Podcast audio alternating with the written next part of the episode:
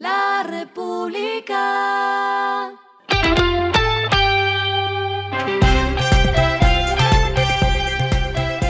Al final de la jornada, esto es lo que debes saber sobre el comportamiento de los negocios, las finanzas y la economía. Las movidas de hoy fueron.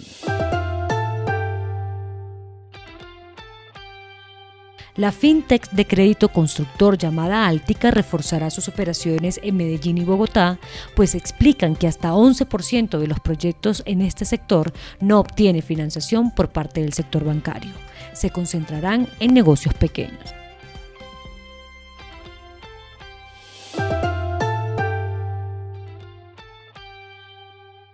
Productos Ramo y Arcos Dorados, compañía que tiene la franquicia de McDonald's en el país, lanzaron McFlurry de Chocorramo, un producto que une el helado de la compañía de Arcos Dorados con uno de los postres de mayor recordación de los colombianos.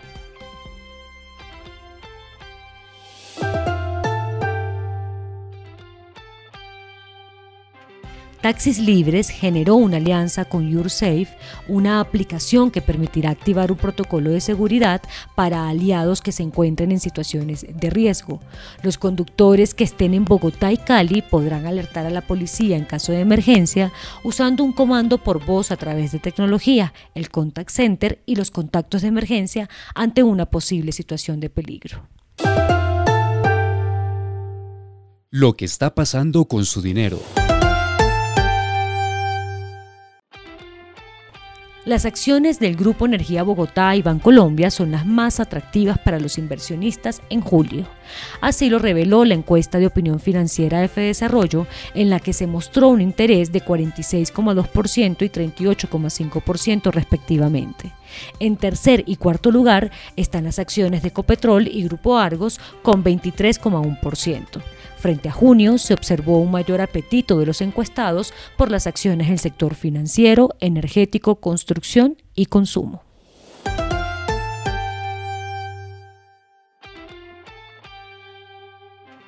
Los indicadores que debe tener en cuenta. El dólar cerró en 4.303,34 pesos, bajó 12,07 pesos.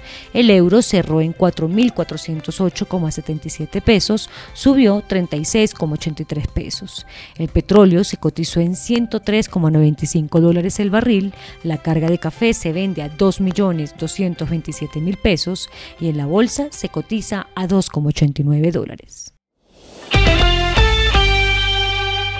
Lo clave en el día.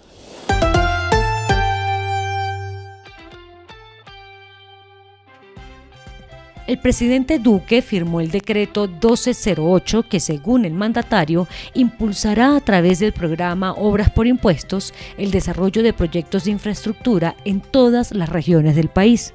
Lo nuevo con este anuncio es que antes de este decreto, el programa de Obras por Impuestos se centraba únicamente en las zonas más afectadas por el conflicto armado, conocidas como la SOMAC.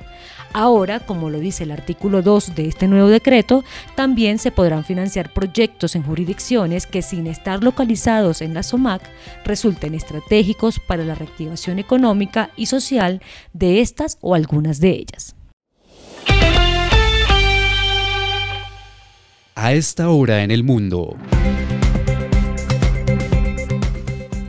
Crece el asombro por lo que está sucediendo en Reino Unido. Las temperaturas en Londres superaron los 40 grados centígrados por primera vez en la historia. La ola de calor interrumpió los servicios de trenes y autobuses en la ciudad, así como algunas actividades en los aeropuertos. El impacto ha sido evidente en todo el país, especialmente por los múltiples incendios que se están registrando. Y el respiro económico tiene que ver con este dato.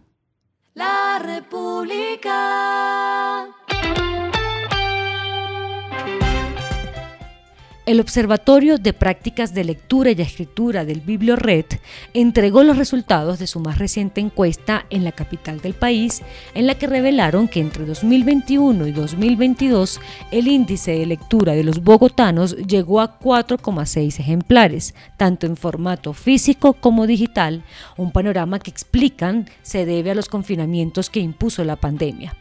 También indicaron que 34% de los bogotanos encuestados que leen lo hacen por gusto, 33% lee por obligaciones laborales o académicas, 19% por múltiples propósitos y 12% por cultura general. Esto fue Regresando a casa con Vanessa Pérez.